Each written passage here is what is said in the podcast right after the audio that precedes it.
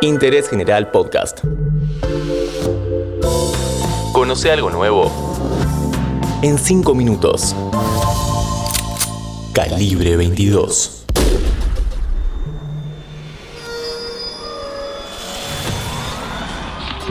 Bienvenidos y bienvenidas a este podcast de interés general sobre crímenes que marcaron la historia argentina. Entre 1953 y 1960, un asesino serial aterrorizó a Tucumán.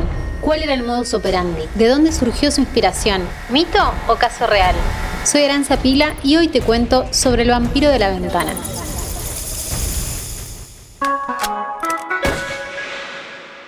Domingo 14 de febrero de 1960. El calor de Tucumán derrite a los enamorados en su día.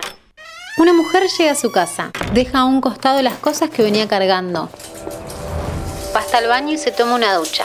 Se acuesta en su cama, no sin antes dejar la ventana de la habitación abierta. No debería hacerlo. Hace siete años que no se lo recomiendan a quienes viven solas. Una vez que está dormida, una sombra entra por la ventana. Se acerca a su cuello como lo hizo con otras 15 víctimas. Y cuando se dispone a morder, un ladrido lo sorprende. La policía lo había seguido y a él no le quedaba más opción que entregarse.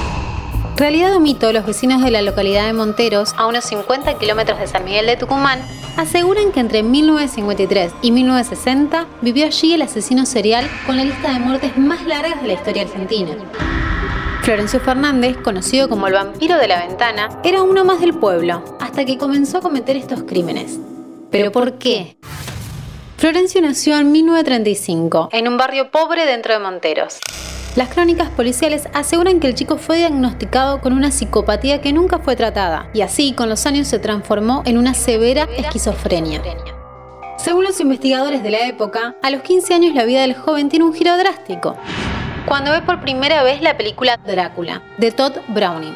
Hubo un mimetismo tan grande con el personaje que Florencio empezó a tener fotofobia y solo empezó a salir por las noches. I am Drácula. A sus 17 años, en enero de 1953, siguió durante varias horas a una mujer. Esperó a que entre a su casa y se vaya a dormir. Por el calor todos dejaban la ventana abierta, así que para Florencio fue sencillo entrar. Golpeó con un martillo a la víctima y le mordió el cuello hasta desgarrarlo. A lo largo de los años que siguieron, Fernández continuó entrando a las casas por la ventana y asesinando a mordiscos a sus víctimas.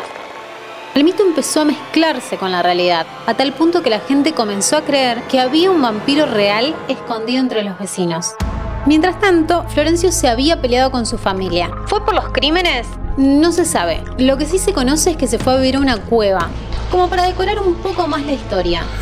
Nunca abusó sexualmente a una víctima.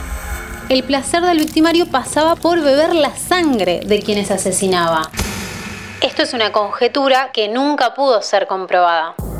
La policía local no podía hallar al asesino. Estaban completamente perdidos. Creyeron que debían buscar una persona culta, adinerada y lo suficientemente inteligente para borrar las evidencias. Le pidieron ayuda en la investigación a la Policía Federal. Una vez que se pusieron a trabajar en conjunto, notaron que las víctimas estaban dentro de un radio cuyo eje central era la cueva donde vivía Fernández. El 14 de febrero de 1960, la policía arresta al vampiro cuando se disponía a cometer un nuevo crimen. Él no puso resistencia en un principio, pero después se empezó a rebelar ante las autoridades cuando éstas querían sacarlo a la luz del sol. En el juicio, los asistentes pedían que se le realice un exorcismo. Lejos de esto, las autoridades judiciales pidieron que se le haga un examen psiquiátrico. Los resultados obtenidos hicieron que se lo declare inimputable y se ha internado en un psiquiátrico de San Miguel de Tucumán, donde murió ocho años después, en 1968. Este tipo que estaba rematadamente loco mató a 15 personas. Lo que pasa es que no está tan documentado como para ponerlo entre los mayores asesinos seriales del país. Tenía esa particularidad, se bebía la sangre de sus víctimas. El vampiro argentino Florencio Roque Fernández.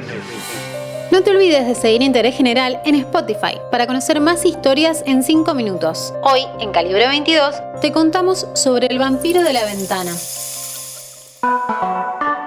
Seguí a Interés General en Spotify y escucha nuestros podcasts nuevos todos los días.